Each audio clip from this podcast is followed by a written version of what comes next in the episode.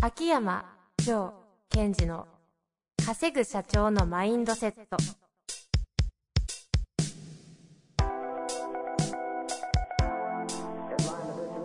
なぜ一流の経営者たちはぶつかる壁を次々と越えられるのかそこに隠されたマインドの正体ポッドキャスト「稼ぐ社長のマインドセット」は上場企業から中小企業までエグゼクティブコーチングトレーナーとして人材開発を行ってきた秋山城賢治が経営や人生で役立つマインドの本質について分かりやすく解説します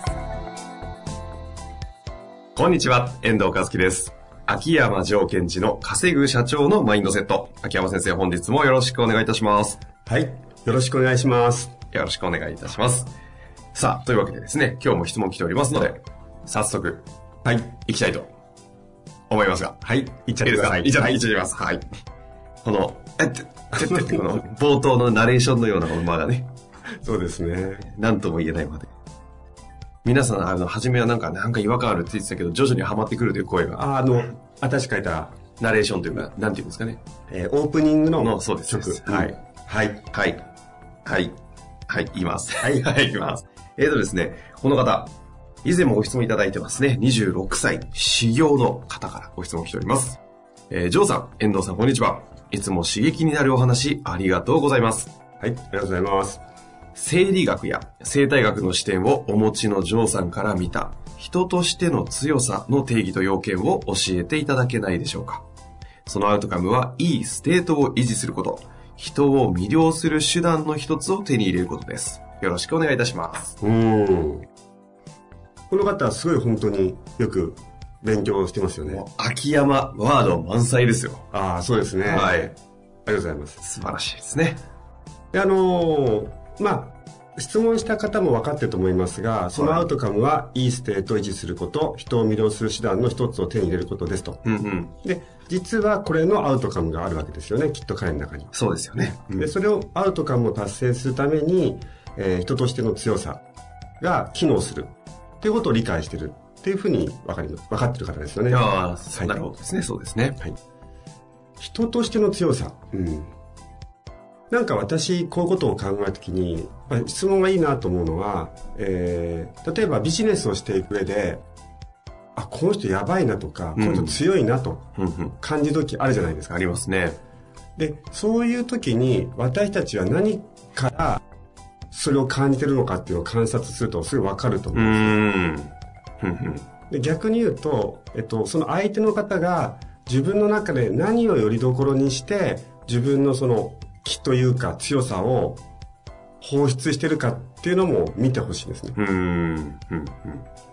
例えば、はいなんかすごいこう自信ある素敵なオーラ出してるじゃあこのオーラどっから来てるんだろうっていうと例えばうーんなんだろう実績とかね、うん。うんうん。うんまあ、大きい組織を持ってるとかっていう場合もあるですあるかもしれませんしあと多くの場合ロールですかねほう、ロール。うんあの、秋山先生用語でいう、その、社会的ロールではなそうくす、あ社会的ロー社ル会的ロールですか。ですから社長であるとか、はい、はい。まるまる会社の社長であるみたいなああ。うん。でそういう見方をしないでほしいんですよそういうのを全部取っ払った時にこの人はどうなんだろうっていう見方をしていくとその人が無意識で感じる人としての強さってなんだろうっていうのが見えてくるんですうん。うね、ん。うん。ちなみに、えー遠藤さんだとすると、うん。はい。人の強さを感じる人としての強さを感じる相手ってどっから受け取ります考えたことないですが、どうなんだろう。こう捉えてる時ですよね。うんなんかちょ、なんか視覚とう、んうんこうなんか、メメインはなんかこう視覚な感じと、うんそこから感じる、こうなんか、体感覚の、なんていうんですか、こう、ヒリヒリする感じを、 なんだこれはという違和感を察知したときに、うんなんか、あっていうふうに。だからなんか、結構、なんていうんですか、体感覚はあるなっていう気がしました、聞かれてみて。いいですね、すごいですね。で、そのまあ、この質問も、えっ、と、彼の場合は、えーなんだっけ、生理学、生態学の視点を持ち寄って言ってくれてるんではいはいそっちから見るとですね、うんうんやっぱりじゃあ、一旦人間じゃなく動物として置き換えてみましょうと。うん、これ前回も、前々回ぐらいも話したのかな。つまり、強い動物、ライオンだったらライオン、ヒョウだったらヒョウで、うん、うん。強いライオンとか、強いヒョウって、どうやってわかるかですよね。あいつらが、うんあ。いつら同士がですねあいつら同士。はああと私たちが見てもね、なんとなく。あのヒョウはちげえなとか、うん。確かにどうやってわかるんでしょうそうするとやっぱり、えー今遠藤さんが言ってくれた感覚ですよね。うんで、その中には視覚、聴覚、体感覚、まあ、えー嗅覚、味覚はないかもしれませんけど、うんうんでそういうもので感じ取っていくんでしょうね。うんうんで、まあ、シンプルに言ってしまうと、まず、その、見た目っていうか、ボディですよね。ボディ。体っていうか、肉体っていうか、はい。要するに、強そうな体をしてるってことですよ。はあ。はその強そうなっていうのはやっぱり動物世界でも見てわかりますかあ。はあ。ね。は毛並みですとか、あ。はそういうのがわかるわけですよね。あ。もうそれこそ筋肉のつき方つき方とか。。そうそうそうそうで、あとは動物の場合は、結局、声とかね、ああ。うんうんでうなり声とかで、あ、どっちが強いかがわかると。うん。うんうん。で、これを人間に当てはめていくとってことですよね、一つは。なるほど、なるほど。そうすると、うんうんやっぱりこう、えーうん、か筋肉のつき方。じゃあ筋肉のつき方ってどうやって私たちが判断してるか知ってますうん。 知らない、なんだろう。え筋肉のつけ方をどう判断してるか知ってますうん無意識で。だって、ほらほら、別に、その、なんだ、今流行りのボディメイクをしてる人、イコはいはいール必ず人として強いかどうか、また別問題ですよね。そうですね。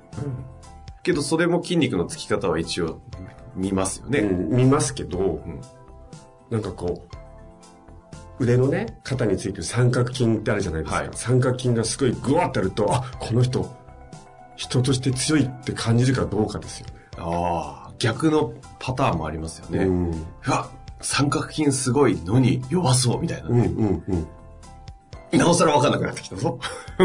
確かに、でもそうですね。どうやってやでですから、えっと、まず、例えばですよ、私なら三角筋、腕の筋肉がガッとついても、そこで強い、弱いは判断しないとできないと思ってる。うん。でも、それで判断しちゃう人は、そういう視点を持っちゃってるんですよね。ああ、そうかそうか。うん。で、これ、何で見ればいいかと、はい武道家としは分かりやすいですよね。と言いますと。 例えばですよ、はい私よく例えて言うのは、まあ、芸人の方でわざとやってるんですが、春日さんっているじゃないですか。ほうほう、数。はい。彼の立ち方って強そうに見えないんですね。わざとやってるんですよ。うんうん。反り腰にして、胸張って。胸張って、トゥースと。はいはい。あれは強い立ち方じゃないのをわざとやってるわけですよあああねあ。コミカルに。ええつまり何が言いたいかっていうと、私たちっていうのは、筋肉のつき方を実は立ち方から判断してるんですよね。そうなんですか。うん。無意識でね。そうかも。そうかもしれない。考えたことな肩いがぞこれ中に入っているとか、はいええええあで、えっと、まあ、重心っていうか、いわゆる丹田っていうところがちゃんと鍛えられてて、そこに体重をかけてる人って膝が緩んだりしてるんですよ。あ。うーん。で、腰は反ってないんですね。うん。うん。うん。で、えーパッと見た感じ、なんかこう、地に足がついてるような立ち方をしてる人。うん。だから、例えば上半身が筋肉隆々なんだけど、なんか重心が上の方にある人って、強そうじゃない、実際強くはないんですうん。うね。ん。ですから、その立ち方から私たちは判断してる。へで、その立ち方の中で、例えばもっと具体的に言っちゃうと、え。はい。やっぱり、まあ今の言葉で言うと、インナーマッスルとか、うんあとは脊柱起立筋っていう背骨のしっかり姿勢を保つ筋肉ってあるんですけど、それがしっかりしてる人っていうのはやっぱり強いですよね。へえ。その生理解剖学的に言うと。うーん。で、人と対峙してる時に、えっと、マインド的に強い人ってやっぱり内側強くなっていきますね。筋肉も。そういうもんですか。うん。うん。なぜかしらそういうもんですよ。例えば、腹から声を出す人っていうのは、うんうん。あの、お腹ぽっちゃりしてたとしても、うんうん多分内側の、いわゆるインナーマッスルって、ありますからね。オペラの方ね。体大きくて、太ってる方もいますけど。確かに。インナーマッスル相当すごそうですしね。そうですね。それは、えっと、腹圧と言いますけども、お腹のこう圧、うっていうかけるのが強いんですね。ですから、横隔膜がきちんと動いてるとか。そういうことを考えていくと、まあ、要件として私がいつも思うのは、立ち方。はあ、そそれうきからました。はえっい。と、声の出し方。ほうほうほう。あと、目の使い方っていうのはすごいありますね。うーん。目がどうなってると、どうな感じなんです目ね、例えば、えっと、近いものを見るときっていうのかは、い。えっと、目のレンズを、筋肉を収縮させるんですよ。毛様体筋っていう。 来たぞ、このマニアックな感じ。いいですね。はい。まあ簡単に言うと、えええっと、遠くを見るときに少し細めにしますよね。はい。します、します。あれって、えある目の筋肉を緩めてるんですね。で、近くを見るときにグッて力入りますよね。で、これっていうのは睨みつけるときにはフッてこう、目を力に、目力強くするんうでん。すうよ、ん。で、そういう人は、うんちょっとね、弱い方も多いですね。へえ。あの、近視眼的なんですよね。ほうほうほう。目の前のことに対してグッて睨みつけてる、でリーダーとか、えーボスとかねそういうのはやっぱり未来を見てる人が多いのでうんうん。割とこう目が目の周りが緩んでる方が多いうーん。客観的に見ちゃうと若干目が何ですか、こう。泳いではいないのか。泳いではないですね泳いではないんだなうんちょっとぼーっとしてるは感いじ、はい。視点がどこかちょっとこ。遠くの方に行ってる感じの人はやっぱり私あこの人やばいなって思いうへますえ。ああ。はあはあはあ。ですから、えっと、彼も修行なのかな資料の方ですねだ。とするとあと年齢的にもお若いんですよねですねうん、そうすると上の方に対して「おこいつうん。その修行の専門家として腕を振るうっていうのは契約する後なので、うんうん。その前に何を見せていくかっていうとやっぱり立ち方をしっかりとうーんとなんだろういわゆる鍛錬の方に集める立ち方をうん普段からする、うんうんうん。でそれとやっぱり呼吸を深くするということですよねはあ。これはもう、あれですかいわゆる朝とかうん、わかりませんが、そういうので、こう、呼吸、腹式呼吸とかなんかそういうのをや、ある程度、あれやった方が、遠藤さん知ってるんですかな何をですか私の見張りました私の何のことですかあ私されてるんですかか何か。ちなみに朝のウォーキングの時には、はいえ大体30分から40分なんですが、こっからここの期間は腹式呼吸。こっへからここは、えっと、み手と足を同じ方向を出すことによって腹斜筋を鍛えるゾーンとか、ゾーン本にやること決まってるんですよ。あ、そんなこと毎、毎朝。そうそうそう。へそうえ。すると、初披露ですね、これ。そうすると、はいここは腹式呼吸のゾーンでしょ。でここは腹斜筋ですから、その、えっと、姿勢を正しくしていく。おーお腹引っ込ませるとかね。うんうんうん。でこその次のゾーンは、えー目の使い方で、ぼーっと周りを見るっていうあれですね。あれです肝体細そうで胞すと水体細胞ってやつですね。さすがはいどっちがどっちかわかりませんが。えっ、とこれは説明する と要するに、えー眼球の周りのなんだろう真正面見るんだけども顔は動かさないんだけどもその脇に見えてるものをキャッチしていくっうんうん。ていうのをやってるんですねへえ。毎朝。ほぼゾーンがあるんですね。そうですこっからここまではこれこっからこれはあ。楽しいですよ。最近ね、あの、ご質問じゃなくて感想の中に、秋山先生、いつもイケメンボイスありがとうございますみたいな話もよくありますけど、そうですか そういうところに出てるんですね。感じてる方はやっぱ感じるんですね。 うーんありがとうございます。で、いつも言うように、うんうん特に修行の方、それから経営者の方っていうのは、ええロール以外のところで相手を魅了しといてほしいんですよ。うん。社長とか、うん。弁護士とか、そういうことじゃなくて。はい。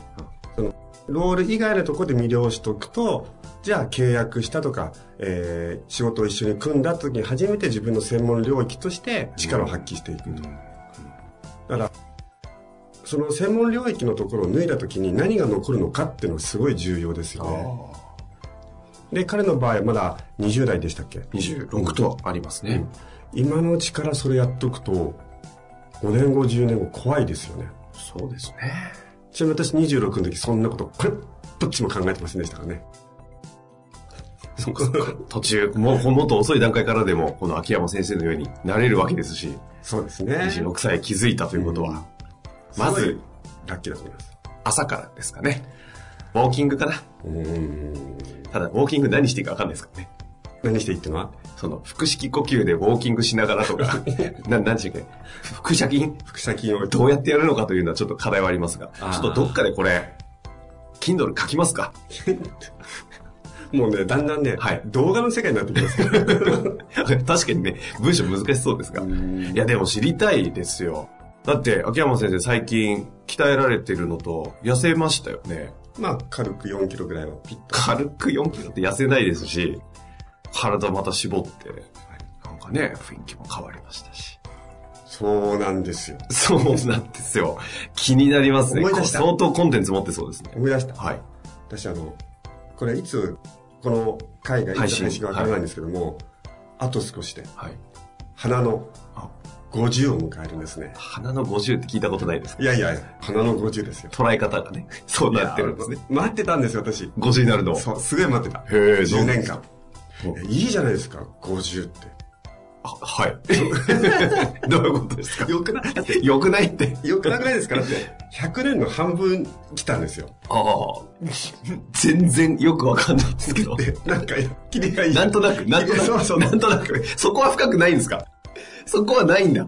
びっくりしました、今。えあと半分、はい今までの分生きたら100年じゃないですか。ええなんかよくないでしょえ。 なんかほら、秋山先生って、こう的ね、うんこう、いろいろ、ああ、また出てくるのかなと思うので、それだけですかいやえ、な、なんかさ、いいですよ、50。わかりました。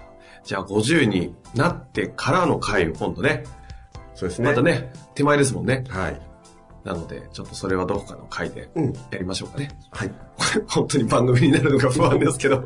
まあちょっと、ただ真面目な話をすると、はいあの、私40歳の時に、どんな50歳になりたいかってイメージしたんですよ。うん。あで、それをこう追い抜いたらいいな、みたいな。あ。だとすると、その質問の方も、まあ、今はもっとスピードが速いですから、ええええ5年後うん。の時に、自分がイメージする、彼の場合は26、あと31歳。で、自分的にはどんな31歳だといけてるのかとか、人として強そうなのか。だから31歳ぐらいの方で、あなたから見て、人として強そうな人を見つけとくとすごいと思いまああ、なるほど。しっかりとアドバイスいただきましたね、最後は。す。よかったです。よかったです。た、ただ、100の半分だと思ったらどうしようかと思いました。 まあ、というわけで、今回人としての強さの定義と要件、お伝えしていきました。いろいろね、話変わりあったと思いますので、具体的にチャレンジしてみた中で、いや、ウォーキングしましょうよ。あ、じゃあウォーキングしましょう、もう。もうこの方、ウォーキングで。え、みんな。み、みんな、30分でしたっけ、大体。そうですね。まずは30分しかもご飯食べる前にするんですよね。当然です。まあそのあたりもね、またいずれ披露していきたいと思いますので、まずはウォーキングから始めてみてはいかがでしょうか。はい。ありというわけで、本日もありがとうございました。がとうございました。本日の番組はいかがでしたか番組では秋山城賢治への質問を受け付けております。ウェブ検索で秋山城と入力し、検索結果に出てくるオフィシャルウェブサイトにアクセス。その中のポッドキャストのバナーから質問フォームにご入力ください。また、オフィシャルウェブサイトでは無料メルマガも配信中です。ぜひ遊びに来てくださいね。